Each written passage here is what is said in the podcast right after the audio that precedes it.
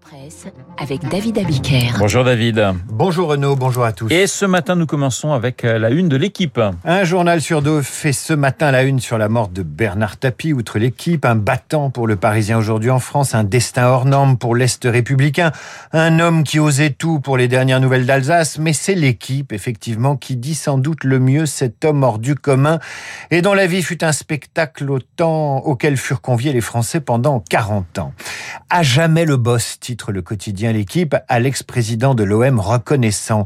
Un gros titre laudateur et plein de nostalgie, mais la photo dit autre chose. Elle montre un Bernard Tapie, il est très tendu, le regard inquiet, presque fiévreux, comme si dans sa course à la réussite, Bernard Tapie n'avait jamais vraiment su ce qui faisait courir Tapie. C'est la part d'ombre de l'homme d'affaires qui transpire ici derrière la façade médiatique. Une vie en clair-obscur, titre la Marseillaise, tandis que Libération ne ménage pas celui qui avait chanté J'aurais voulu être un artiste ou réussir sa vie.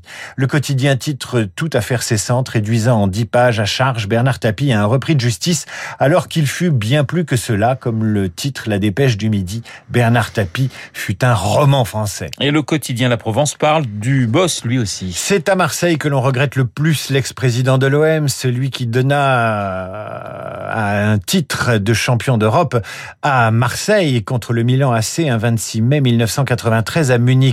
C'est sans doute pour la même raison qu'Emmanuel Macron, supporter de l'OM, au petit soin avec la cité phocéenne, notamment depuis la rentrée, a adressé une lettre euh, hommage à Tapi à la Provence, s'adressant aux lecteurs du journal dont Tapi était l'actionnaire principal, au même titre que Var Matin, Nice Matin ou Corse Matin. Le président de la République adresse donc une missive empreinte de nostalgie qui dit ceci. Le visage de la victoire s'en est allé pour tous les Marseillais, pour tous les passionnés de football. Pour moi, Bernard Tapie restera à jamais celui qui, à force d'énergie, d'engagement et de talent, emmena l'OM sur le toit de l'Europe. Je n'oublierai pas cette nuit enchantée de mai 93 où quelques minutes après le but de Basile Boli, porté en triomphe par quelques hommes en bleu et blanc, il brandit sourire aux lèvres, la coupe aux grandes oreilles, tant attendue par notre ville, par tout un peuple. C'était cela, Bernard Tapie, une force, une volonté, rage de vaincre qui semblait dire à tous ceux qu'il croisait, gamin, tout est possible.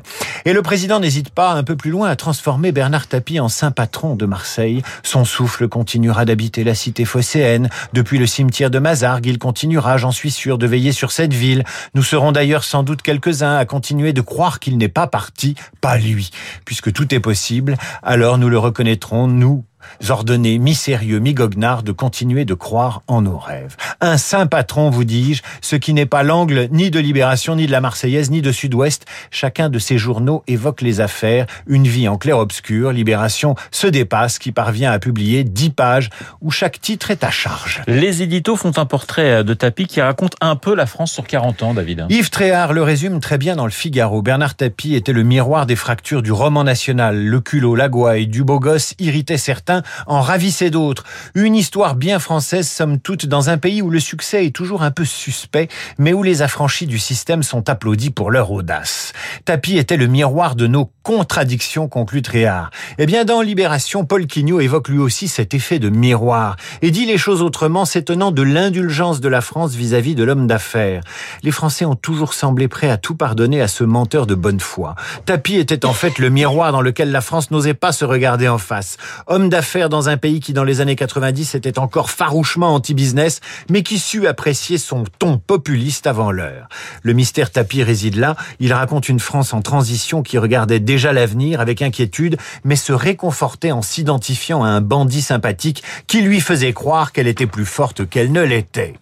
Vos journaux retracent donc ce matin l'itinéraire d'un enfant issu d'un milieu modeste qui aura tour à tour incarné l'entreprise, le football, les affaires et cette façon qu'ont les médias de tendre toujours le micro et la caméra à ceux qui parlent fort et qui font des hauts et des bas de leur vie un sujet d'intérêt national. Paradoxe d'un homme d'affaires qui n'aura rien construit à part un lien fort avec l'opinion comparé à ceux qui ont bâti des groupes qui pèsent réellement et durablement dans l'économie française et internationale.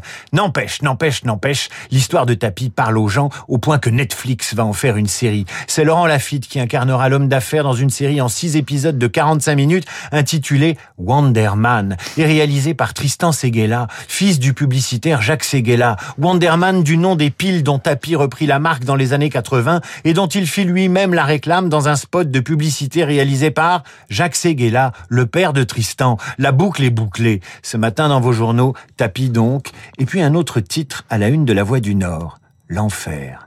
L'enfer non pas pour Tapi, mais pour les coureurs du Paris-Roubaix.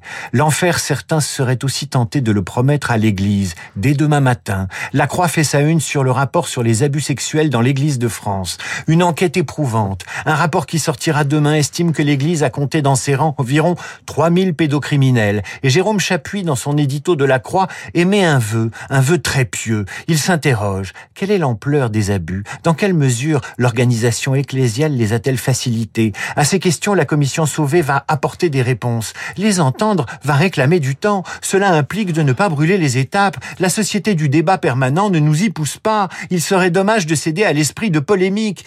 Pour que le travail de la commission soit vraiment utile à l'Église, il importe de respecter le temps de l'écoute. Alors on serait tenté de répondre à la croix et à Jérôme Chapuis que le travail de la commission doit d'abord être utile aux victimes et que le temps, depuis 1950, a bien assez duré. La revue de presse de David Abiker à Kakies, euh, évidemment, Luc Ferry ce matin. Notre Abiker national est excellent. Eh ben, voyez, vous êtes, vous êtes adoubé par, par Luc et donc vous avez euh, l'ordre absolu. Merci, monsieur Ferry. De revenir demain matin pour une prochaine revue de presse. Luc Ferry dans ce studio, dans un instant, Esprit libre avec lui.